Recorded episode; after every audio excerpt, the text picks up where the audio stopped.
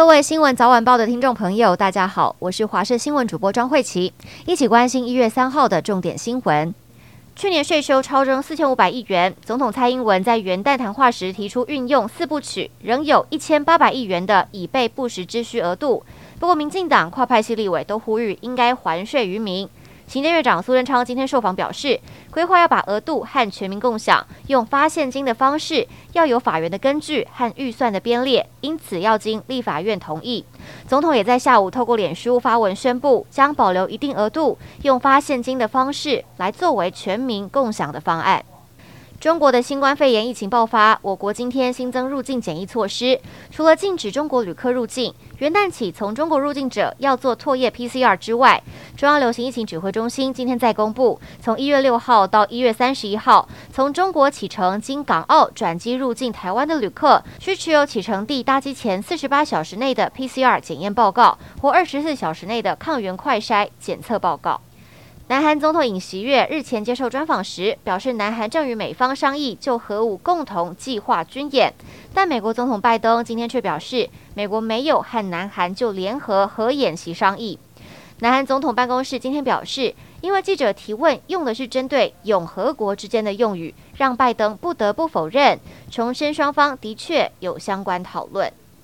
电动车大厂特斯拉被韩国公平交易委员会罚钱了。韩国公平交易委员会表示，特斯拉从二零一九年八月以来，在当地官方网站上夸大旗下车辆一次充电的续航里程，与汽油车相比的燃料成本效益以及增压器的性能，在寒冷的天气下，续航里程和他们的网络广告所言相比，实际上最多下降百分之五十点五。因此，韩国公平交易委员会将对特斯拉开罚二十八点五亿韩元，大约合新台币六千九百万元。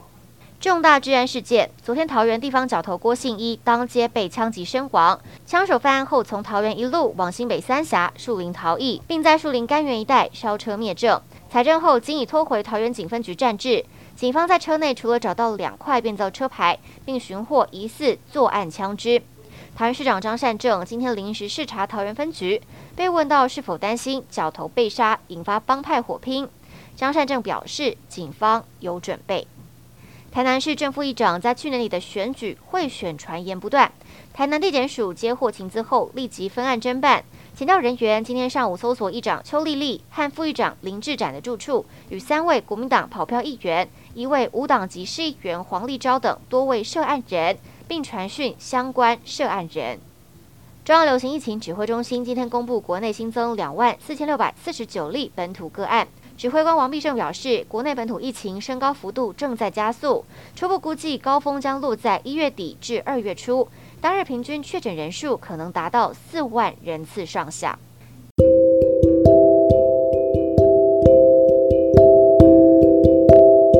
以上就是这节新闻内容，非常感谢您的收听，我们下次再会。